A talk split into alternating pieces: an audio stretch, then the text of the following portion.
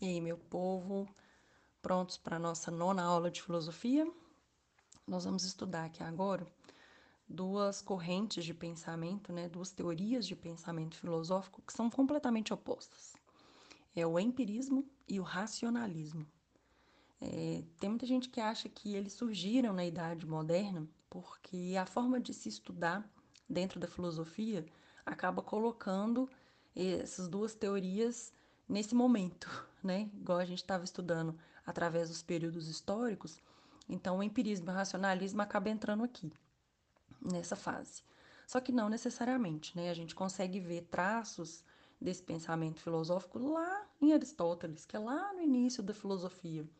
E é uma forma apenas de se estudar, né? É, a gente consegue ver traços, por exemplo, em Aristóteles, e não necessariamente ele era apenas empírico, né? ele não desenvolvia apenas o pensamento do empirismo, mas outras, outras correntes. E os grandes destaques, os grandes nomes é, do empirismo e do racionalismo, de fato, vêm na Idade Moderna, justamente porque o racionalismo ganha força. Né? E então, começando pelo empirismo, é uma teoria de pensamento filosófico que tem como princípio a base do seu conhecimento as experiências sensoriais, né? literalmente as percepções mesmo, os sentidos, sem depender de qualquer significado, sem depender de qualquer objetivo. É, um, é chamada de teoria epistemológica e é justamente por tratar a experiência, o experimento, como uma forma de valoração, como uma forma de, é, de se buscar e de se absorver o conhecimento. E é somente através dessa experiência é que o homem vai, vai poder né, estabelecer seus valores, suas origens, seus limites e etc. Então, o estudo ele é bastante científico, né? A gente sabe muito bem que o método científico ele é empírico. Então, a filosofia empírica ela busca através de uma metodologia estudos é, que vão evidenciar determinada tese, determinado conceito. Então trabalha muito com prova, né? Trabalha tudo com uma forma bem, bem prática, descartando intuições, né? A começar por aí. É, como eu disse, o empirismo é bem antigo, né? O pensamento empírico, por exemplo, lá em Aristóteles, na antiguidade clássica, já era bem evidente na, na forma de se estudar, na forma de se chegar ao conhecimento, como por exemplo na praxis, que a gente viu também lá na antiguidade, né? Que é um, a praxis é um conhecimento prático direcionado para o bem-estar, para a felicidade, né? Para a ética, para a política e sempre com esse objetivo é, científico de absorção do conhecimento. A gente também tem o estudo da metafísica com Platão, então, ou seja, toda uma experimentação sensorial, né, do mundo sensível, do mundo inteligível. Então, a gente também vê traços do empirismo nessa época. E, mais especificamente, na Idade Moderna, um dos maiores nomes é John Locke, que nós vimos lá na aula 8, né, dentro do seu pensamento na filosofia moderna. E John Locke é um grande empirista, é, bem voltado mesmo para a política, né, como a gente viu. E ele carregava esse pensamento como forma de é, colocar a experiência sendo a responsável na construção das ideias. Então, é somente através da prática, né, da experimentação, é que o homem vai conseguir chegar às ideias, por exemplo, políticas, na condução da sociedade e assim por diante. Já o racionalismo, no extremo oposto, é a corrente filosófica que traz a razão como a única forma do homem chegar até o conhecimento verdadeiro, pura e simplesmente a razão, né? O homem tendo aí a sua mente saudável, ele consegue obter a construção é, do pensamento, chegar a conhecimento, adquiri-lo, analisá-lo, né?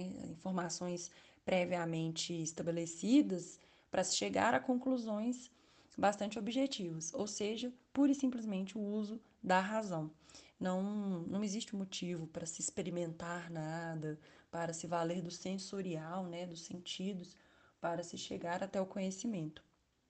Basta que a mente, né, em seu, sua máxima funcionalidade, armazene informações, organize e as distribua pura e simplesmente. Inclusive, informações já adquiridas, passadas, né? É, trazidas de outras pessoas. E a tese do racionalismo é a ideia de que os conhecimentos, né, eles são eles são dos seres, eles são inerentes aos seres e fazem parte de uma dedução lógica. Então, você tem a dedução lógica, soma-se a ela questionamentos, dúvidas e argumentações, e aí você consegue, analisando essas informações, chegar ao conhecimento.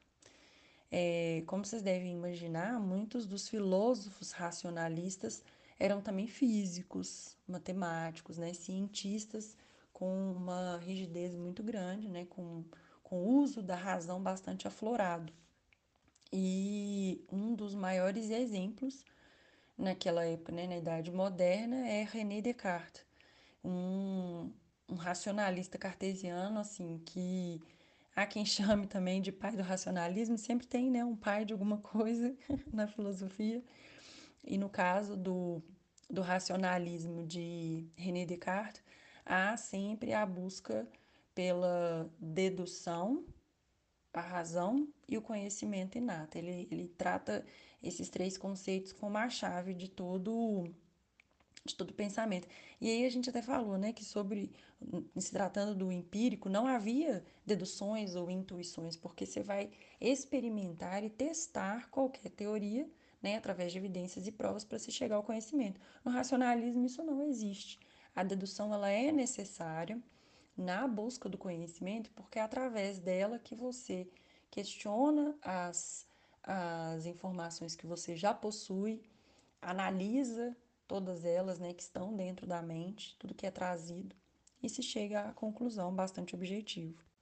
Em ambas as correntes, e aí isso é natural de todo pensamento filosófico, o questionamento está presente, sempre, sempre, sempre, sempre. No empirismo, a gente busca o conhecimento, por mais que ele parta de um questionamento, mas a gente busca conhecimento pela experimentação, né, pelas experiências e percepções sensoriais. E no racionalismo, não. Basta que a razão absoluta né, exerça ali o seu papel é, de natural do homem mesmo, né, de usar a mente para se chegar a algum pensamento, a algum conhecimento. É, então, a dúvida sempre vai existir, o questionamento vai existir. Ele é o impulsionador do pensamento filosófico. É, lá no Linktree tem um texto bem completo sobre empirismo e racionalismo. Não deixem de ler, porque por se tratar de uma corrente, correntes filosóficas opostas, a gente consegue ver traços ao longo da história da filosofia é, em nomes que a gente já falou aqui e nomes que a gente ainda vai falar, né? E o racionalismo, nesse crescimento que eu disse, né, na, na Idade Moderna, ele acaba tendo uma importância muito grande e uma, uma contraposição bem evidente, assim, ao, ao empirismo, né? Há um choque de divergência ali entre esses, é, entre esses filósofos. Ao final do texto, exercício também lá da nossa apostila do Bernoulli, não deixem de fazer. E qualquer dúvida, só chamar.